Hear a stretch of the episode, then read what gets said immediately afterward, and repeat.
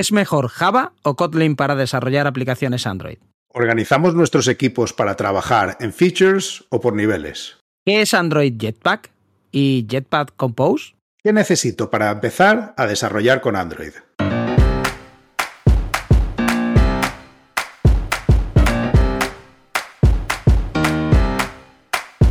Bienvenidos a Unicode U00D1 el podcast para desarrolladores móviles y no tan móviles patrocinado por Realm MongoDB. Yo soy Diego Freniche. Y yo soy Jorge Ortiz.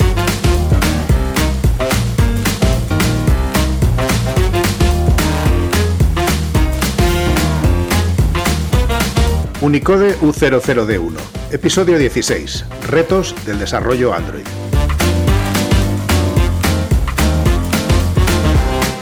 Hola, Bienvenidos a Unicode U00D1. Hoy tenemos con nosotros a Nicolás Patarino. Nicolás se define como asador del software y barra brava de Android. Ahora rompe develop en Eventbrite y antes lo hizo en Twenty, Idealista, Qualcomm y hasta en Sun Microsystem cuando existía. Organiza Rock and Roll Madrid, la DroidCon Spain y dirige el podcast de Chipichurri Code. Pero, ante todo, es padre y esposo. Hola Jorge, hola Nicolás. Buenas tardes, ¿cómo están? Muy buenas tardes Jorge, buenas tardes Diego. Buenas tardes Nicolás, eh, un placer tenerte aquí, porque El placer es mío. rompemos línea de la que nos pasa a veces que hablamos más de iOS que de Android, y como tú sabes mucho más de esto segundo, pero no poco de lo primero, pues hemos, te hemos pedido que te pasaras por aquí y así hablábamos un poquito de Android y de cómo se hace desarrollo en Android. Mm, yo creo que sería bueno que fuera un, episodio un poco introductorio, o sea, que, la gente hablara, o sea, que no está 100% en, en temas de Android, pues que conociera de dónde viene la cosa y cómo ha empezado y cómo está ahora. Así que si te parece, pues. Dale, sí, yo pues encantadísimo. Además, igualmente yo creo que ustedes también de esto saben que, yo también les he visto por ahí haciendo sus, sus pinitos en, con el androidcito verde, con el robotito verde. Pero, pero bueno, la verdad que yo creo que estamos en un momento súper, súper chulo de, desarrollo Android y, yo creo que también en iOS pasa lo mismo, ¿no? Que estamos ahora convergiendo las dos plataformas, eh, cada vez nos parecemos un poquito más, cada vez empezamos a colaborar un poquito más, pero esto es ahora porque cuando empezamos y, todo lo, recordamos era completamente distinto. Y no sé, si quiere podemos empezar a charlar un poquitito de cómo llegamos hasta acá. ¿Les parece bien? Sí, perfectamente. Sí, adelante. Además, ustedes también tienen, tienen sus años, porque creo que todos somos grupos de riesgo acá. Así que podrán. tenemos, 15, lo que pasa es que mal llevados, pero, pero sí. Y bueno, yo me acuerdo que cuando, cuando empezamos acá, por esa época de, Eclipse y, desarrollo Ant, era, era completamente distinto todo, porque si, si mal no recuerdo, lo que hacíamos era, cada vez que teníamos algún problema, en lugar de, como hacemos ahora, utilizar una nueva librería, una nueva arquitectura, lo que sea, tirábamos la aplicación y la hacíamos de nuevo. Me acuerdo incluso de, de una misma tarde eh, tirar la aplicación tres veces y volver a hacerla. Supongo que porque eran aplicaciones bastante sencillitas y, y se podía, ¿no? Pero, pero bueno, por suerte, después con, con, el tiempo fuimos un poco, un poco cambiando, un poco evolucionando y tuvimos eh, otros problemas, ¿no? Que ya empezamos, si no me equivoco, no sé cuándo fue, por el 2014 o por ahí, que ya se empezó a hablar de, de arquitecturas y, y, en Android, yo creo que ustedes también lo conocen, a, eh, a Jorge Barroso, a Pedro Gómez y a, y a, a Fernando Cejas. La gente de Karumi. Sí, la gente de Karumi, que en ese entonces estaban en Twenty y, empezaron a hablar mucho de, Clean Architecture, de cómo se podía organizar el código y, demás. No, no, perdón, empezaron con las arquitecturas hexagonales que le dieron la ah, a todo el mundo. O sea, eso fue, ¿no? Una etapa, porque eso fue como etapas, ¿no? Era como ir pasando etapas, ¿no? Era como mi, mi, primer amor fue la arquitectura hexagonal, después eh, implementaciones de Clean, después esta otra arquitectura, después, ¿no? Sí, sí, es cierto que una cosa eh, que quizás si habéis notado en esta evolución es que eh, como Android yo creo que venía de desarrolladores de Java, ¿no? Y tenían más interiorizado todo el tema este de patrones de diseño, arquitectura, testing, ya lo traían como de casa han empezado todos estos movimientos como siempre, como tres años antes que en iOS, ¿no? Tres años después en iOS de pronto descubrían, oye, pues esto del unit testing, esto está guay, o no, esto de las arquitecturas, y, podemos aplicar arquitecturas, ¿no?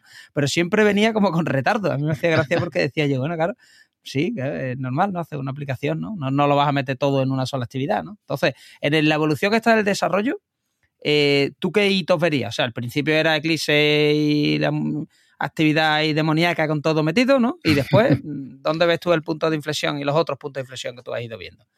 Pues yo creo que uno sería este que estábamos hablando de las, de las arquitecturas eh, hexagonales, que después terminaron siendo Clean Architecture, que después en la parte de, la vista eh, se metía MVP, que creo que también fue más o menos por esa época, o como mucho un anito después, también llegó Viper, si no me equivoco, en, en iOS, que básicamente era lo mismo. Lo que pasa que iOS tenía un router que nosotros no teníamos porque nosotros teníamos un sistema de navegación bastante malo y no podíamos hacer las cosas chulas que tenía ese, ese router, ¿no?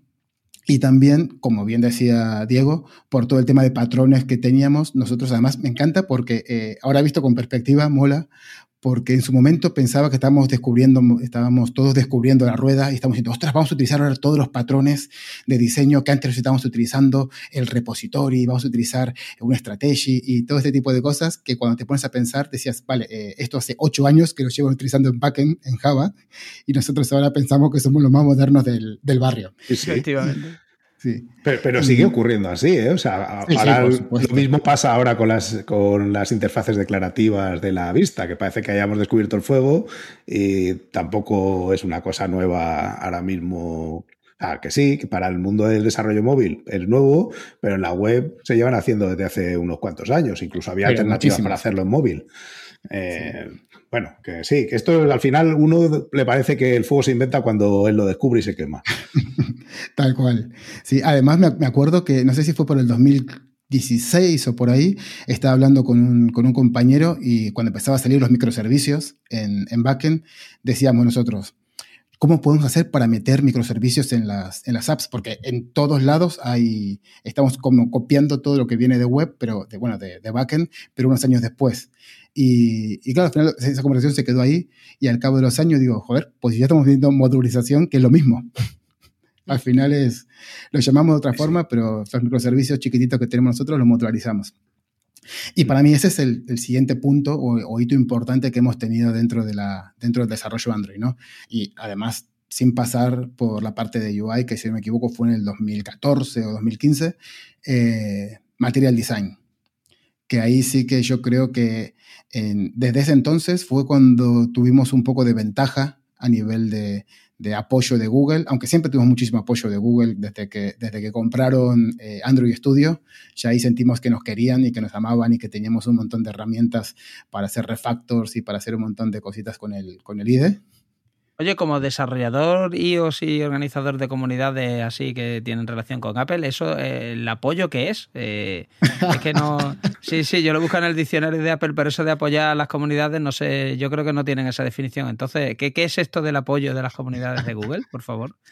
Sí, al final, eh, desde, desde el principio, bueno, se nota que Google está intentando ayudar a que los desarrolladores cada vez hagan aplicaciones más fáciles, que intenten hacer la menor cantidad de, de código posible y, y, que sea pues, un desarrollo mucho más fácil y mucho más rápido, ¿no? Que ahora vamos un poco de, de, de agrandaditos y de, y de decir que siempre hemos tenido el apoyo, pero me acuerdo que hasta hace tres años Google no te, no te, ofrecía ningún tipo de arquitectura ni te recomendaba estrategias para, para, meter el código. Y ese fue uno de los mayores problemas que yo creo que hemos tenido en, en Android, que él te ponía un ejemplo de cómo utilizar Asyntask, por ejemplo, en su momento, y nosotros cogíamos ese ejemplo y lo copiábamos y lo pegábamos, sabiendo que eso ni estaba desacoplado, ni era fácilmente testeable, ni nada, pero claro, como lo ponía Google, confiábamos, pero sin pensar que Google se estaba como, como Apple hoy por hoy, básicamente. sí. Bueno, lo hemos comentado en otras ocasiones, no, no están desacoplados, están destinados a explicar una parte concreta de su SDK o una librería que están utilizando o lo que sea. Pero la, arquitectura no suele ser el punto fuerte del ejemplo. El ejemplo es lo que, lo que quiere contar es una parte de lo que ellos son capaces de hacer y punto. Y eso mismo se ocurría en Android. Sin embargo, dieron el vuelco y, y, publicaron aquel documento de arquitecturas y dijeron estas son las componentes. ¿Y, qué pasó? Sí, pero eh, mm, yo tenía entendido, no sé, corríjame si me equivoco, pero creo que estos últimos años iOS está cambiando y está empezando a decir, bueno, tal vez pueden utilizar esta arquitectura o, algo así, o, no.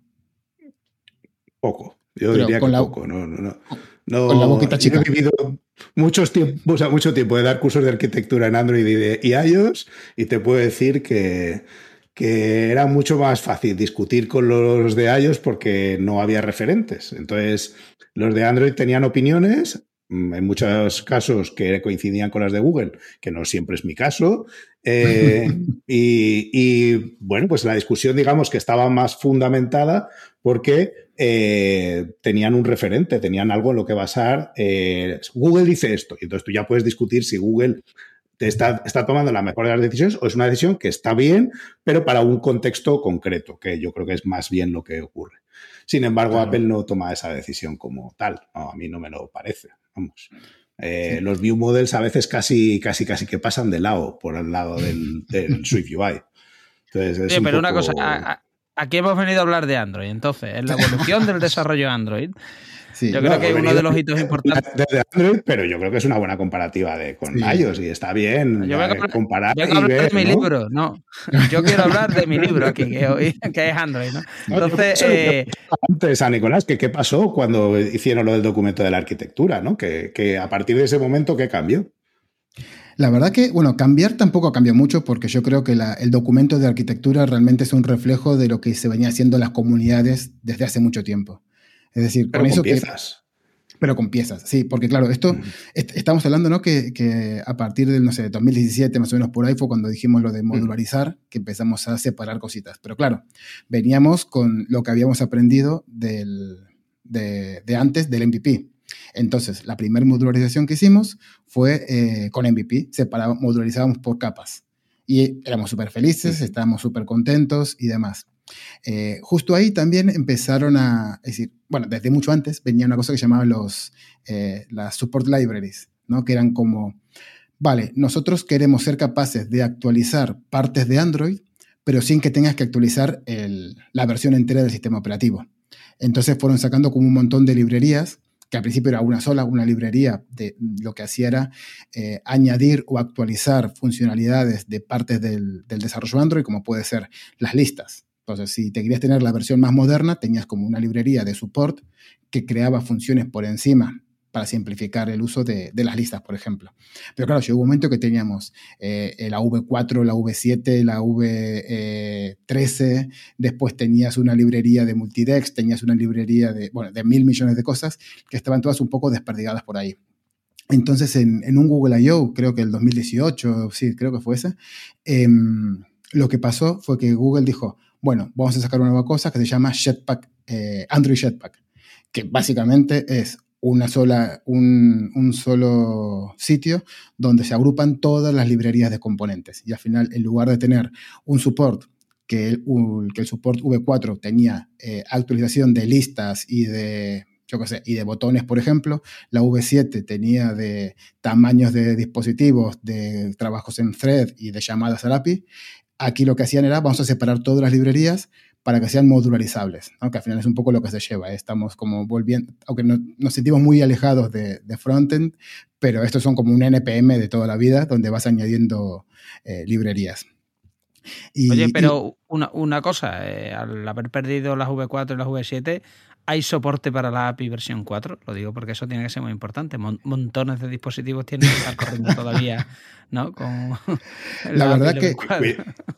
Creo que, funciona a partir de esa, V4 no es Android 4, es V4 en API, ¿vale? Exacto. No, bueno, para, para 4 yo, no sé siquiera si hay ya. Yo creo que, casi, yo creo que casi todo va desde Android, desde el 4, que sería creo que es la API 15 o 14 por ahí. Eh, a mm. partir de ahí las cosas van funcionando más o menos bien, aunque ya la mayoría de, de gente van a partir de los que van con países un poco más eh, la India, que tenga dispositivos un poco más de, menores recursos y, demás, tiran por API 19. Algún loco habrá con 17, pero casi todos con API 19 y si no ya con 21, ¿no? pero bueno, al final esto ya, por suerte, cada vez vamos teniendo menos problemas de ese, pero seguimos teniendo otros problemas muchos por, por otros lados. Entonces, cuando llegó Jetpack, eh, Jetpack Android Jetpack, la verdad que fue que estuvo, estuvo muy bien porque nos ayudó a mejorar un montón, un montón de cosas. ¿Qué pasa? Que, eh, y yo creo que aquí es donde viene un poco lo que, lo que cambiamos, ¿no? Porque antes teníamos como eh, lo que necesitamos era escalar las aplicaciones para que fueran escalable el código, y ahora estamos en un momento en el cual tenemos que escalar, hacer las aplicaciones escalables, pero no por el código, sino por los equipos porque vamos creciendo, ya no somos equipos de una persona o tres personas como mucho, sino que empieza a haber equipos muy, muy grandes. Entonces ya eh, lo que hacíamos antes de estructurar el código, por lo menos en Android, de, modularizarlo por capas, ya tiene un poco menos de sentido, porque si tenemos cinco squads, cada squad tiene dos Android developers y todos tienen que estar tocando la capa de data, pues es factible o es bastante probable que tengamos conflictos porque estamos tocando el mismo sitio. ¿no? Entonces ahí ya se cambió un poco la, perspectiva de cómo se, cómo se modularizaba y empezamos a modularizar por features, que yo creo que es un poco lo que, lo que más se lleva. Yo siempre digo que empezar por, por capas. Eh, si sos un equipito chico, pero después en cuanto creas que el equipo va a crecer, ya tenés que empezar a modularizar por, por features déjame que apunte una cosa, porque no sé si estarás de acuerdo conmigo, pero yo creo que el empujón de, la, de separar por funcionalidad, como tú estabas sugiriendo, también vino con las eh, aplicaciones progresivas, es decir, con aquellas ah, que tú te instalabas parcialmente y que, que, yo no recuerdo bien si fue hace dos o tres Google I.O.s, pero que fue más o menos cuando vino a anunciarse y que, lo que hacía era que tú te tuvieras que poder descargar esas funcionalidades de forma completamente separada al resto del APK. Eh, para que la cosa funcionara y te pudieras descargar después, ¿no? Eso, eso también fue un factor influyente en la parte de cómo organizar la arquitectura en Android, sí. ¿no? Sí, muchísimo. Además, eso también generó bastante conflicto y yo creo que tal vez uno de los motivos por los cuales no terminó de triunfar tanto era que cambiaba un poco, porque estábamos muy, nosotros muy acostumbrados a tener como que todas las aplicaciones, eh, todos los módulos, perdón, fueran muy independientes y que no se conocieran entre sí y que el módulo no conociera al, módulo principal de, módulo de aplicación, por decirlo de alguna forma, y, pero sí que fuera al revés, ¿no? que todo el módulo de aplicación conociera los pequeños módulos, pero con estas aplicaciones que eran las... Eh, sí, las aplicaciones progresivas y demás, era al revés, tenías que cambiar la dirección de, la, dependencia y eso hacía que hubiera bastantes cambios un poco importantes. Entonces yo creo que tal vez ese fue uno de los motivos por los cuales la gente después no se animaba a, meter, mucho, eh, a meter mm. mucho eso. Y, y si Estabas con, con, Compose, que yo te he parado, perdóname, pero ha sido culpa mía que te, he apuntado Lo, de, lo de la arquitectura, pero ibas a darle al Compose, si no me, no me he equivocado. Al... Sí, pero yo creo que ahora me acabo de acordar que tal vez antes de, de Compose hubo un hito mucho más importante todavía, y creo que este fue el en el que yo, a partir de ahí me convertí en, el, en barra brava. Me acuerdo que estaba en, en las oficinas de, de Google, bueno, en el campus de Google, viendo un una charla y empezamos todos a gritar como si fuera un gol de, Diego Armando Maradona en el Mundial 86, porque cuando arranca el, evento y estamos escuchando la charla, que era una charla que se estaba retransmitiendo desde, desde el otro lado del charco, y alguien dice, bueno, a partir de ahora, todo lo que desarrolle el equipo de Android va a ser Kotlin First. Y eso era el Google I.O. Y todos, te lo juro, ¿eh? Eh, yo me acuerdo de estar la gente saltando y abrazándonos como si fuera un gol, te lo juro. Eh, y esto yo creo que fue uno de los cambios más importantes que, hice, que sucedieron en el, en el desarrollo Android. Tienes toda la razón. Recuerdo el momento y, y, también, o sea, yo lo recuerdo como, o sea, lo, lo, estábamos esperando. De hecho, si recuerdas en las DroidCons anteriores, incluso la que hubo aquí en Madrid, es, una de las conversaciones era, ¿Cuál sería el lenguaje que, que sería el sucesor de, Yo recuerdo al menos dos charlas al respecto, eh, de, alternativas, que si Scala, que si eh, Groovy, que si... Eh, bueno, de todos los sabores. Y Colding salía como marginado ahí en la esquina y tal. el año siguiente ya no fue tan así. O sea, eso estoy hablando de 2015. 2016 ya parecía que Colding había cogido cuerpo, que tenía más claro. Y al final, pues Coldin tenía todo el sentido y yo creo que ha sido un acierto. O sea, creo que para Android ha sido un gran empujón. ha sido un empujón eh, enorme. Igual yo creo que se decantó por ese porque creo que era como el más fácil de, comprar, por decir de alguna forma, ¿no? Porque realmente eh, Kotlin no es de Google ni es de JetBrains. Crearon una fundación específica para, seguir manteniendo el, el, desarrollo. Pero claro, Scala ya tenía como mucho, mucho soporte y ya tenía una fundación por detrás, por lo cual ahí poca mano podían, podían tener para intentar empujar el, lenguaje y Kotlin le venía al pelo. Era un lenguaje que estaba súper bien, estaba súper chulo y además tenía como la flexibilidad de... No sé cuál es tu experiencia con Scala, pero la mía, que he intentado varias veces aprender y siempre que aprendo algo de Scala y digo, ya me creo que lo sé, que domino, vamos, que, que soy capaz de manejarme el lenguaje, leo algún artículo, particularmente de Raúl Raja o de, alguien del grupo de, 47 Degrees o tal, y digo, no, no lo he entendido todavía. Eh, tendré que volver a, darle otro repaso a esto porque me sigue costando muchísimo el lenguaje como tal. Me pasa Sin embargo, Coldin es un lenguaje mucho más sencillo, mucho más asequible. Con Scala me pasa, me pasa lo mismo con Raúl Raja. Raúl Raja, él da una charla, que además últimamente está dando bastantes charlas en, en Kotlin, pero aunque sean en Kotlin, él da una charla, no la entiendo, entonces me tiro todo el año para intentar entenderla. Cuando recién la consigo entender es cuando ya tiene la siguiente charla y es como que constantemente estás eh, un año por detrás de, Raúl.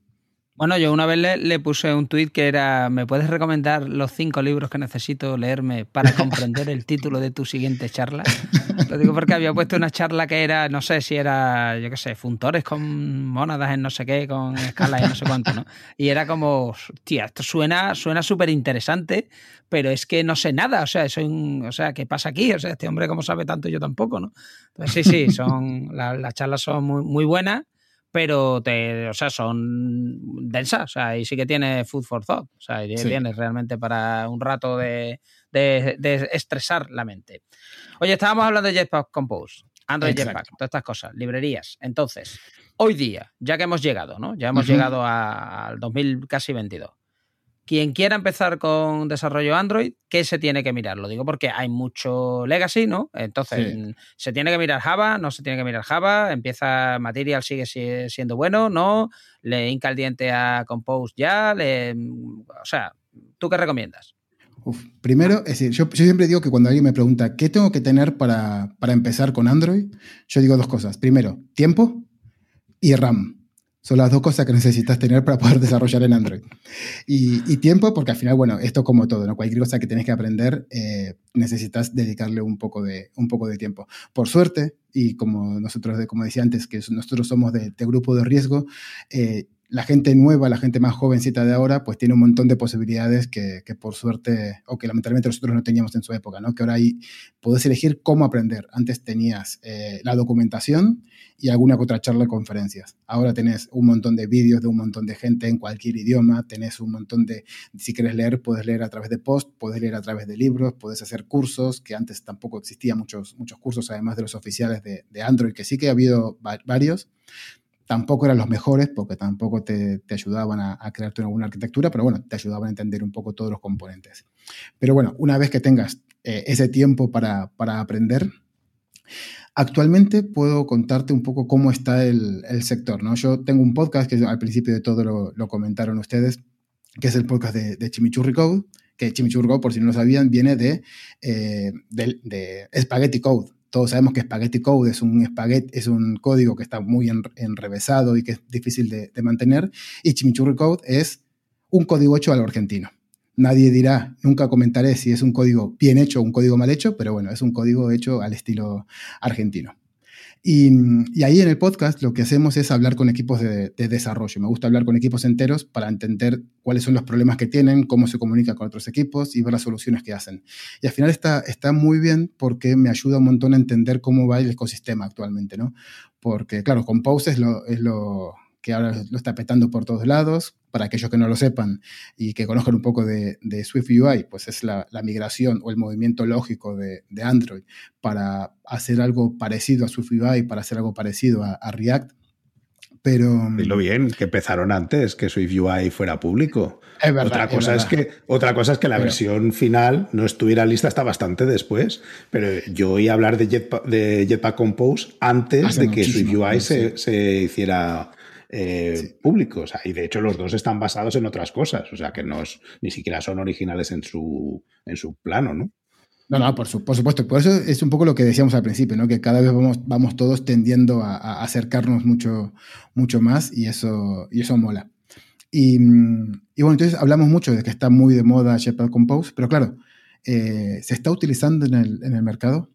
Yo creo que todavía no se está utilizando, pero tenemos que empezar a hacer movimientos ya, porque mm, es algo que tarde o temprano vamos a necesitar. Se va a deprecar el trabajar con XMLs y demás, y entonces por dos motivos yo creo que hay que empezar a migrar. Primero, porque va a ser la, vida más fácil a los desarrolladores, va a ser como muy, muy interesante trabajar con ello y nos va a facilitar el trabajo porque, eh, quieras o no, trabajar con XML eh, nosotros podemos saber, podemos tener experiencia e intentar hacer que las cosas más o menos rápidas, pero eso no significa que sea fácil trabajar con XML. Con Jetpack Compose sí que es, sí que es fácil.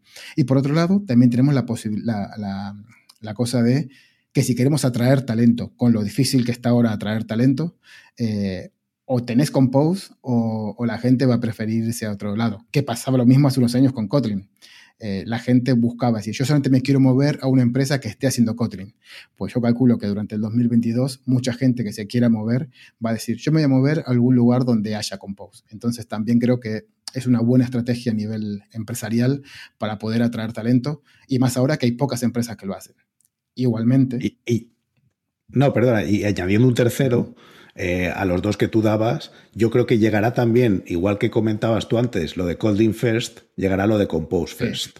Es decir, que cuando empiecen a poner ejemplos de esto se hace así, esto se hace así, pues ya no saldrá un Recycler View para hablar de una lista, sino que lo que te van a enseñar es cómo se resuelven las listas eh, en Compose.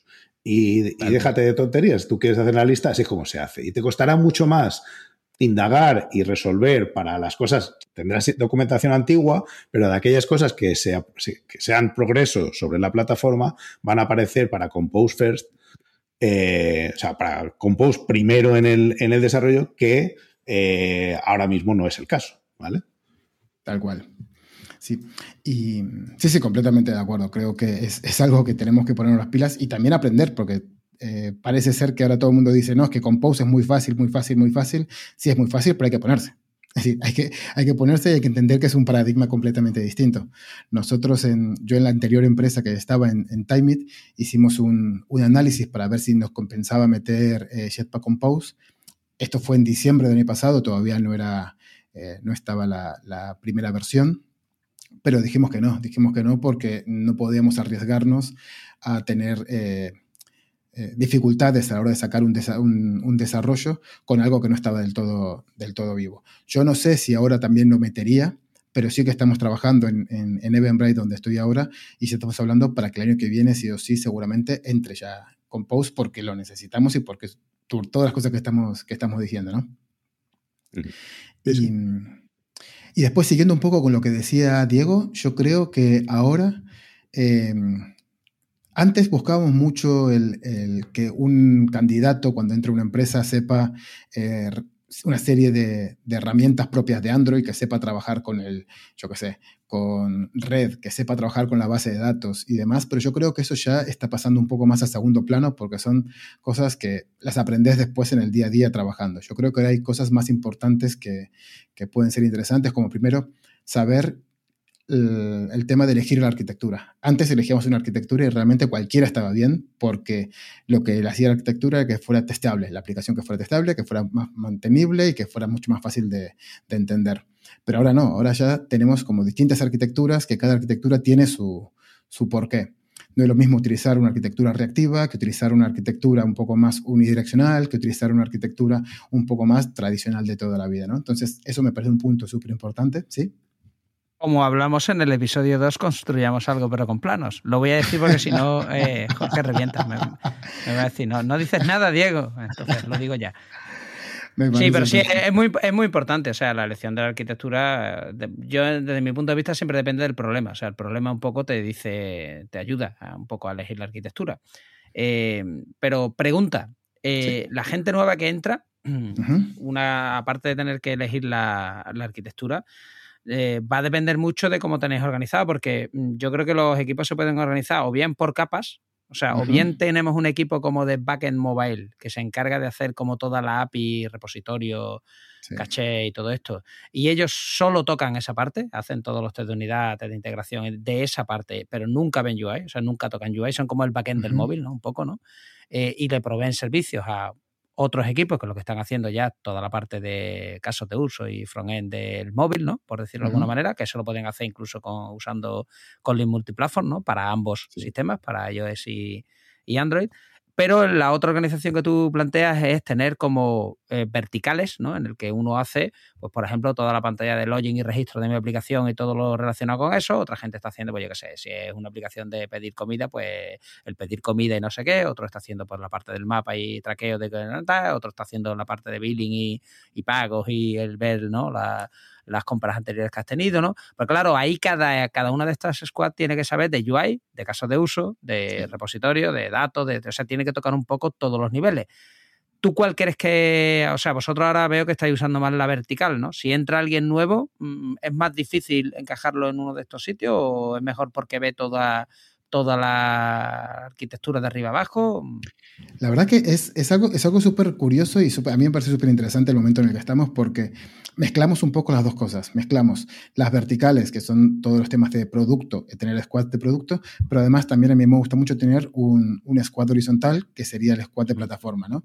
Y simplemente plataforma es, es ese equipo que se encarga de facilitarle la vida a los desarrolladores a través de tooling, herramientas y librerías internas. Es decir, ¿quién hace el API Client? El equipo de plataforma. ¿Quién se encarga de crear los procesos de release? El equipo de plataforma. Se lo habéis copiado a backend también, eso, ¿no? Por, Bien, por supuestísimo. Sí, ahora estamos esperando a ver qué hacen para ver. Estamos a punto de sacar el DevOps de mobile. Y entonces al final eh, tocas un poquitito de todo. Normalmente, eh, y eso creo que en cuanto más grande la empresa, más hay esa distinción cuando si tienes una empresa muy grande, por lo menos lo que yo estoy viendo, es que la gente que está en, squads de producto no toca casi nada de, esto de plataforma. no se tienen que encargar de cómo se la client, no se tienen que encargar de cómo se hacen las analíticas, simplemente usan, lo usan como si fueran librerías externas de, cualquier, otro, de cualquier otra empresa. Y, bueno, entonces yo creo que eso es una muy buena forma también de, conocer un poco todo. Pero además también no solamente es más complejo porque eh, haya distintas formas, ¿no? que haya equipos de plataforma que tocan una cosa y equipos de, features que tocan otras, sino también que normalmente cada equipo es, es como elige su forma de trabajar. Entonces ya no solamente tenés eh, distintas formas de trabajar porque estás en plataforma, porque estás en features, sino también porque el squad de, engagement es distinto del squad de, de, growth y tienen otras ceremonias y tienen otras formas de trabajar, otros procesos y, y demás. Entonces, al final, sí que estoy viendo que ahora mismo es como eh, súper interesante y súper complejo y súper divertido entrar en un equipo de, mobile porque vas aprendiendo y vas tocando un montón de cosas, te vas moviendo de, una feature, te vas moviendo a, otra. Nosotros hacíamos una cosa que, le llamábamos el Erasmus, que era que cuando entraba alguien nuevo, lo que tenía que pasarse era un mes, eh, dos, dos sprints en cada uno de los squads antes de llegar al definitivo. Entonces, es una buena forma de entender primero los componentes que tienen que tocar cada uno de los, de los squads, que para mí esa es la razón principal de por qué hay squads de producto. Porque para mí la razón es que cada squad tiene una serie de componentes de los cuales tiene la responsabilidad del ownership. Entonces, eh, los squads están hechos un poco para eso, para que si algo pasa con el componente de login, pues no tengamos que esperar a ver que alguien diga, bueno, yo me, pongo yo con ello porque estoy aquí aburrido y acabo de terminar la PR y me voy a poner con ello, sino porque te toca tu responsabilidad, porque entra dentro de tu, de tu equipo. Y, bueno, también eso es otra forma pregunta, o sea, lo, digo porque a mí esto del vertical me, interesa especialmente. Entonces, ¿esto del, del, vertical os ayuda a que después las compilaciones sean más rápidas? Quiero decir, tú puedes, vosotros tenéis totalmente aislados los verticales y tú puedes trabajar en tu feature sin impactar en los otros o solamente dependiendo a lo mejor del equipo de plataforma, lo cual es lógico porque el equipo de plataforma tiene que sacar factor común de los que al final todos vayan a tener que hacer, ¿no? Porque ahí hay cosas que al final siempre son lo mismo para cada, ¿no? Para todas las fechas, ¿no? Entonces, esto os ayuda a ir más rápido, de alguna manera, a cometer menos errores, pero a la vez os crea problemas de que sean reinos de taifas separados y que a lo mejor, ¿no? Eh, una feature diga, ah, pues yo voy a organizar UI haciendo esto y otro diga, ah, pues yo aquí voy a usar en VBN y aquí voy a usar, ¿no? Que, eh, ¿Os pasa eso? O sea, porque claro, hay ese riesgo, ¿no? Al estar un poco más separados, ¿no? Sí, es, es un riesgo y, y, además también es a veces que es algo que se potencia, ¿no? Porque muchas veces si tenés que meter una nueva arquitectura o una nueva forma de trabajar, decís, bueno, lo puedo meter en este módulo porque es chiquitito y lo pruebo cómo funciona. A veces se queda ahí y decís, bueno, pues también yo, soy de, de, los que piensan, eh, si funciona, y no lo vas a necesitar tocar, déjalo. Si no voy a refactorizar algo por refactorizarlo. Yo solamente voy a refactorizarlo en el momento que producto me diga, necesito que toques eh, algo por aquí y no puedo tocarlo porque está con una arquitectura que no es la que hemos eh, hecho el agreement. Recién ahí me pongo a hacer el, el refactor, pero no refactorizar por refactorizar pero momento pedante de la tarde, ¿no? Solo podrás refactorizar si lo tienes eh, no cubierto por test primero, si no lo que estás haciendo es reescribirlo, ¿no? Lo digo por si hay algo, no, es que ese era el momento pedante de la tarde. Oye, a ver, eh, vosotros estáis desarrollando, entiendo que Kotlin, pero uh -huh. Java también. ¿O solo Kotlin? ¿O los dos? Bueno, en el proyecto... ¿Estáis haciendo solo estáis haciendo solo UI antiguo? ¿O UI antiguo con Compose y WebViews? O, todo a la vez y ya nos explota la cabeza. O sea. Eh, bueno, eso de, depende de todo. Yo, por ejemplo, estoy eh, casi tengo todo en, en, Kotlin. No tengo ahora mismo no tengo nada, nada en Java, pero porque se ha ido migrando y, ya es algo que sí que te, te, te, penalizaba un poco a la hora de compilar, tener los dos, los dos lenguajes, así que eso siempre fue una excusa para decirle al, a, management y a producto para decirle, vamos a sacar unos, unos story points para, para cubrir esto y ser más, más felices y la tranquilidad mental, ¿no?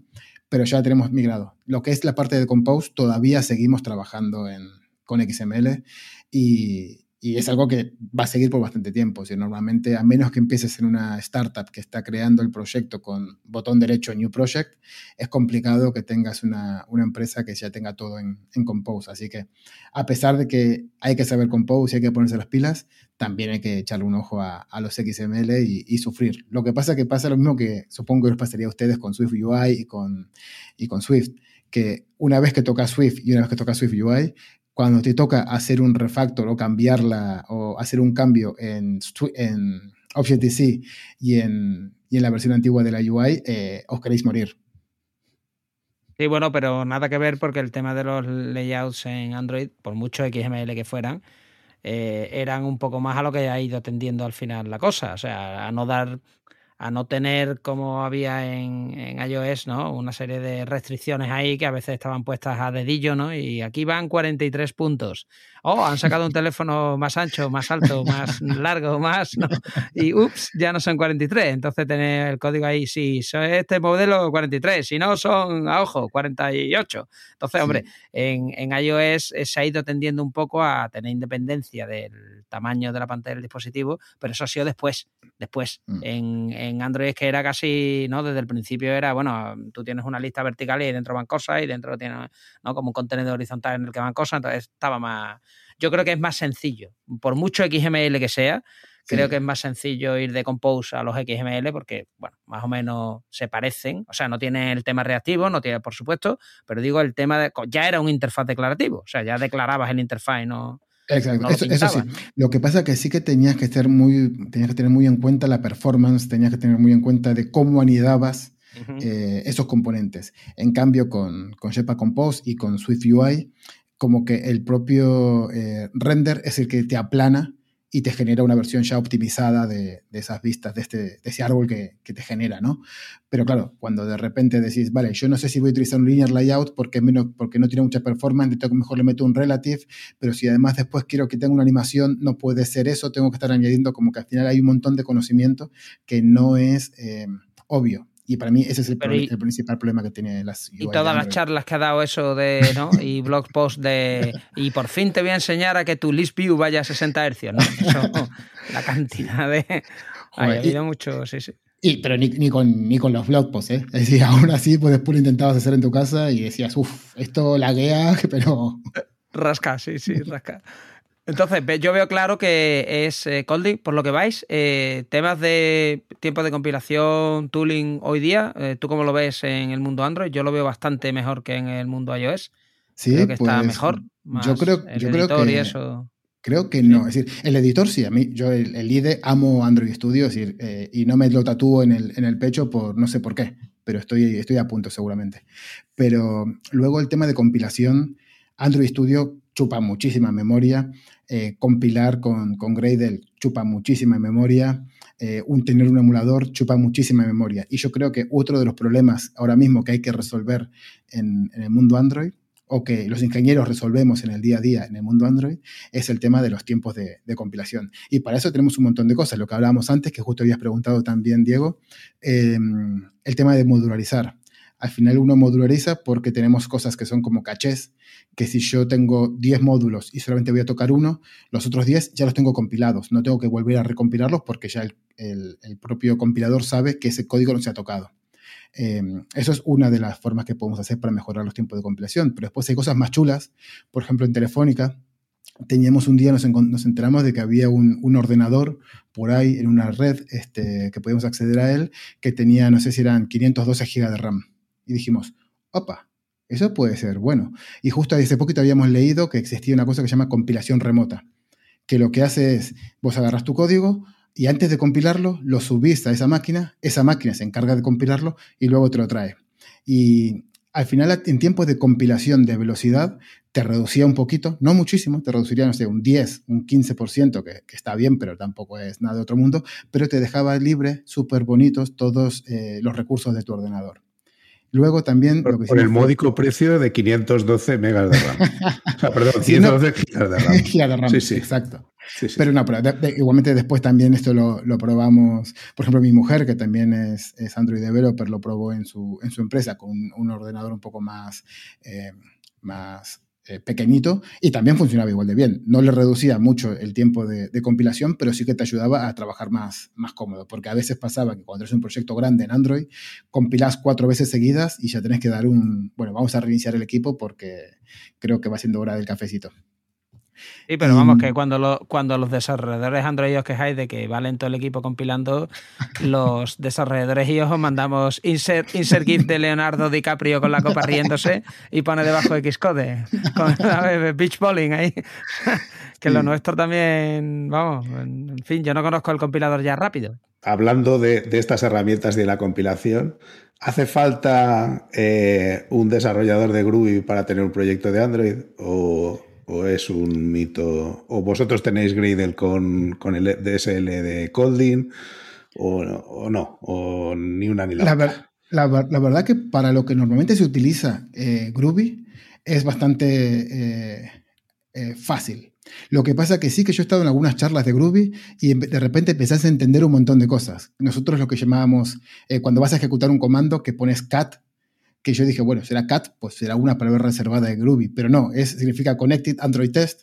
Y en Groovy, cuando vos querés llamar un método, te permite llamar al método simplemente poniendo la primera letra de cada palabra de esa, de, esa palabra grande que tiene camel case.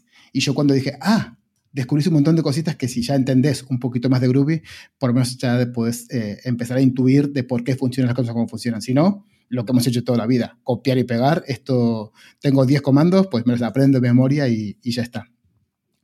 Pero otra cosa súper chula que, está, que se está haciendo ahora, que es para intentar, también para intentar mejorar los tiempos de compilación, son como crearte dentro de la propia aplicación de Android. En Android tenés como un montón de módulos y tenés una cosa que se llama el manifest, que te dice cuál es la, que, en el cual indicas cuál es la activity principal que vos vas a arrancar. Y con eso vos te generas, además con tu inyección de dependencias y demás, te generas como todo tu grafo de cómo es tu aplicación.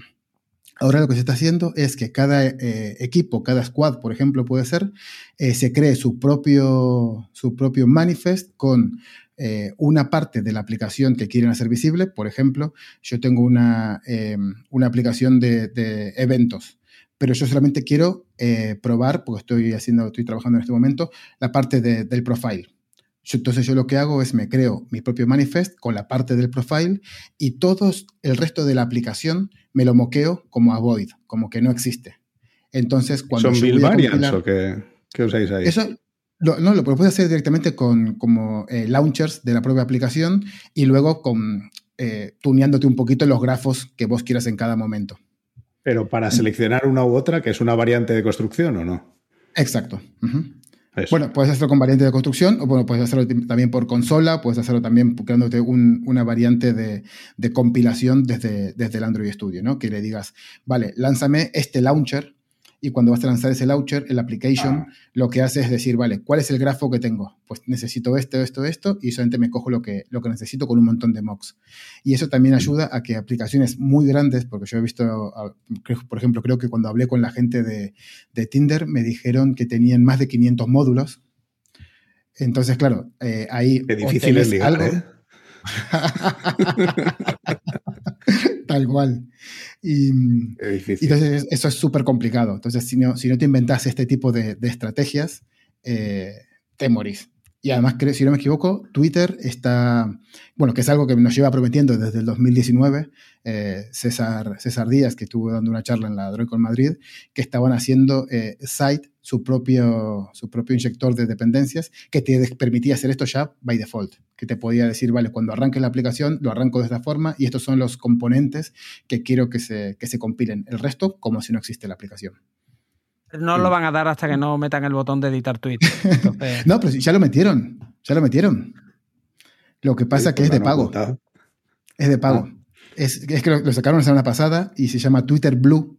Creo que solamente de momento está, está disponible para Canadá, eh, Estados Unidos, no sé si Australia y, pocos países. Y, y, es como un Twitter de pago que tenés algunas opciones para, para hacer cositas. Que me esperen.